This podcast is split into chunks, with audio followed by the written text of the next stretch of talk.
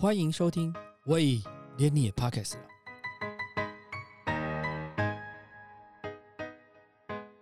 大家好，我是威廉。台北时装周从二零一八年十二月到现在，大概已经迈入第四年了。今年也比照国际，一年是办两次时装周。台北时装周更是少数不受疫情影响，仍然能够照常举办实体秀的时装周。那文化部常务次长李连全是打造台北时装周很重要的核心人物。他是政治大学的经济研究所硕士，曾经在财政部、经济部都待过，也曾经在大学教授过投资理论跟实务，还有国际金融。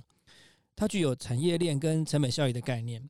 一开始，次长被当成是时尚产业的局外人。但是他只是很积极的走访产业的中上游，听各方的意见，他也不会排斥任何的声音。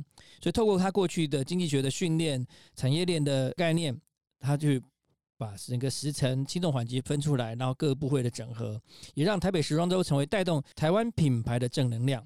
那这次我们很高兴的来听听李仁全李次长之前接受我们 Beauty Mode 的专访，分享他对于台北时装周的。决策思考过程，我觉得整个时尚界的人啊，把李连全当做 outsider，就是啊，这些人弄吧，哦，我也把自己定位成 outsider，就是都不太懂。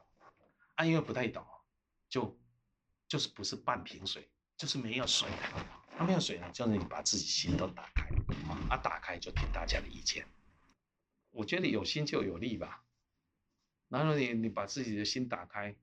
啊，然后别人看你哈是 outside 也不会文人相亲，所以我的逻辑其实是这样的：我自己没有半滴水，所以我倾听，倾听以后，我经过我的产业链的训练，我经过我的逻辑思考的训练，还有我的生态系、时尚生态系的训练，好，那我整理出来，我就告诉大家，那我告诉大家，让大家检验。然后让大家批评，那批评以后我再回来修正。所以从来没有一件事情是我单独决定的，都是听大家的声音，然后我经过我的经济学训练、我的产业链的训练、我的生态系的训练，然后我把整理出来以后表现出来，表现出来以后让大家批评，批评指教以后我再重新修正。所以我没有定见。小到一个设计稿，我说好，那投票吧。好，最后呢差不多，他们就说，那我如果有更好的方案，我就会提出来。哦，那小到譬如说，有趣时尚的前导片，然后配了两个音乐，那有的说这个好，有的说那个，那我我就说两个都播。啊，我理由很简单，因为音乐一个音乐太单调了。所以就变两个音乐都让它轮播就好，类似这样啊。那我的意见大家同不同意？给大家检验。你如果觉得不同意，那你再提出来掐二句。所以我基本上是接受大家掐二句的。所以我的次长其实是，你说既权威但也开放。哦，我真下定决心要做，大家都做。但是在讨论过程中，大家都有意见，都讲出来，绝对不要隐瞒。当等到决定了，你再。讲一二三四五那就不行，因为我中间的绝对是让你开放的，对，而且都是 open discussion 呐，对哦，比如说啊，这里要穿插什么东西，这个纪录片要穿插哪些，大家觉得好不好？我说怎么能没有台湾的品牌？你讲的都国际的，但是台湾的这一部片就是要讲台湾的永续时尚啊，那台湾的这些厂商都是做到这些啊，那当然就一定要有这个进去呀。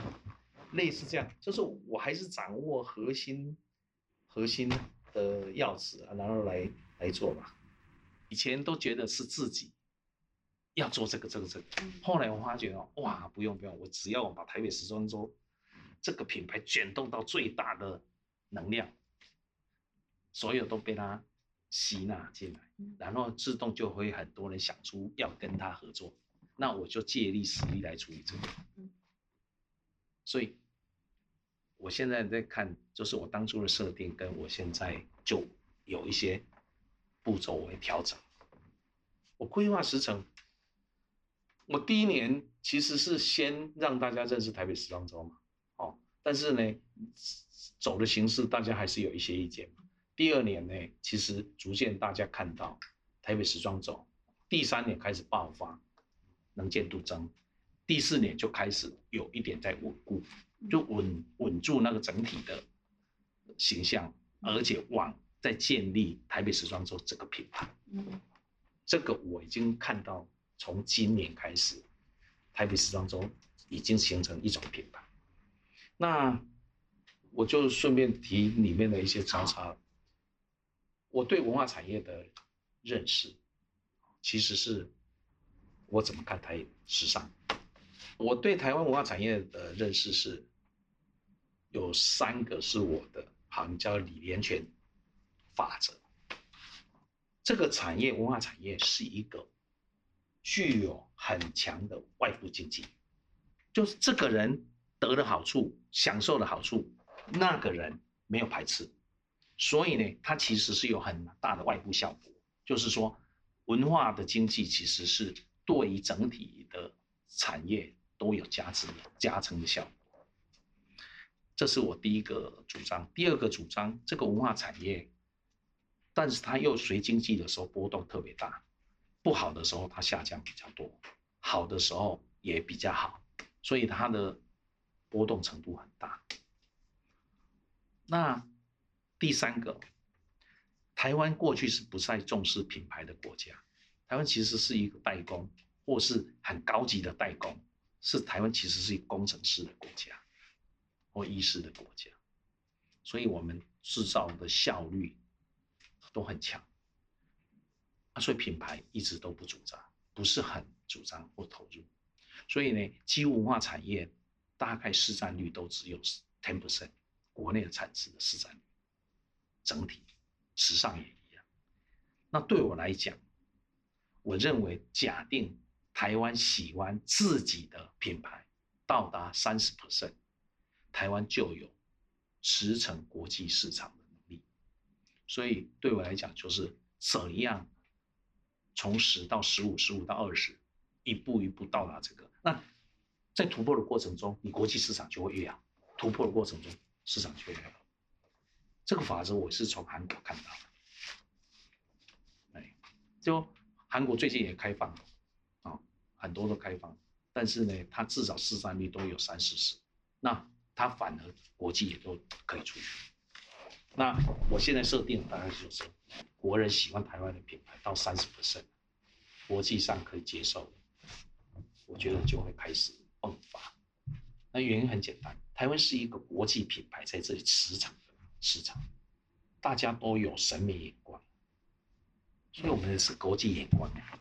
舶来品在台湾很多，韩货、日货、美货、欧美、法国、德国、意大利，西都通通意大利都全部都在台湾驰骋，那市占率大概八十五到九十，所以台湾自己有自己的独特美学跟欣赏，但是当这一批江固性开始转到用国人了，那就表示国内的设计师的品质一直在提升。那当然就逐渐，在我来看，只要转到三十啊，就国际的市场上就逐渐接受台湾的幅度会越来越扩大。啊，但是这个是动态，从十到十五，就有一一群人开始喜欢台湾，国际十五到二十会更多。所以我在调整策略的时候有稍微改变。当初我是国内跟国际并行，现在我是国内市场占领市占率列为差开三分之二，国际市场我只大概列三分之一。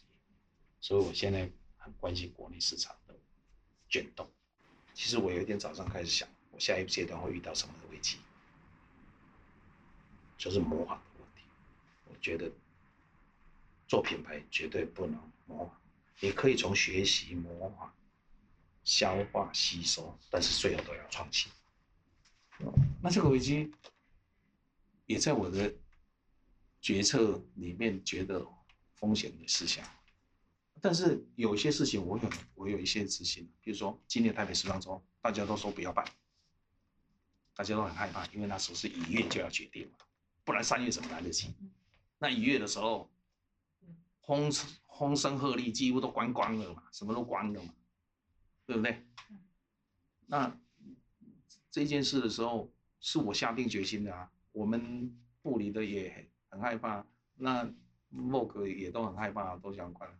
我后来设定了四个四种方式，第一个就是正常，第二个方式距离达到到七十五，第三个梅花座，第四个我从来没有考虑不做，就是实体走，媒体进去，专业的人进去，但是绝对不考虑都不做。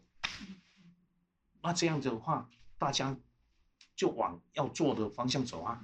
然后接下来我就观察几个指标：二二八会不会办？过年的时候灯节怎么处理？然后二二八，然后接下来，所以我是第一个秋冬疫情里面的第一个大活动啊。后来才有棒球啊，对不对？这个也是我决策的信息，就是台北时装周带给我正能量。为什么？因为他没办，大家会很失望。那带动这个台湾的品牌的这个效果会大大降降低啊。所以，我我就是苦思，就是让他怎么办。所以我是用科学的方法，不是用猜的。要不要那么一翻两瞪眼呢？我当然不是啊，我会看表演场馆，我的博物馆。那为什么灯节要停？灯节是因为不能管控人流嘛？我觉得台北时装周我可以管控人流啊，也可以固定座位啊。这些事情我都有把握，当然去做了。那这不是我个人聪明，是因为我心底有一个召唤的力量。台北时装周是一个台湾的正能量。会万不得已不要停，就是往办的方向努力。更多专访内容可以到 Beauty Mall 来浏览哦。感谢你收听，喂，连你也 Pockets 了。如果你喜欢我们的节目的话，请记得帮我们按赞、订阅、加分享，也欢迎留言告诉我们你对节目的想法，或者是想听的主题哦。谢谢你。